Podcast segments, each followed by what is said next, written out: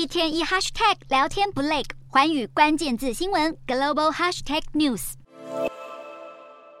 全球最大加密货币交易平台币安营运出现乱流，在不到十二小时内两度暂停比特币提领。官方表示是因为交易量太大，导致网络塞车。经过抢修以后，目前平台已经恢复运作。不过这个插曲还是为加密货币市场带来压力，导致比特币一度下跌百分之三点一，现在正力守二点八万美元水平。目前全球前三大的加密货币交易平台包含币安、Coinbase 和 Kraken，其中币安作为龙头，却被爆出前景堪忧。美国证券交易委员会前律师史塔克过去多次出面抨击加密货币的应用，而日前他才在社群媒体发文警告，在仔细检视过币安的营运状况以后，发现许多暴雷警讯，包括币安从来没有提供过可靠的储备证明和财务资讯，币安总部的确切位置外界仍不得而知，而且币安的储备稳定币存在脱钩风险，随时有可能爆发挤兑潮。警告币安的前景岌岌可危，投资人应该尽速脱身。史塔克还提到，币安正面临司法部门的调查，而未来相关案件只会越来越多。彭博社日前便引述相关人士报道，美国司法部认为币安有违反俄罗斯制裁的嫌疑。币安执行长去年对外公开表明，不会对俄国实施全面禁令，但是美国司法部现在正在调查币安是否违反制裁规定，让俄国人透过币安转移资金。然而，这并不是币安今年面临的第一起监管调查。稍早之前，币安也因为涉嫌违法提供期货交易，遭到美国商品期货交易委员会起诉。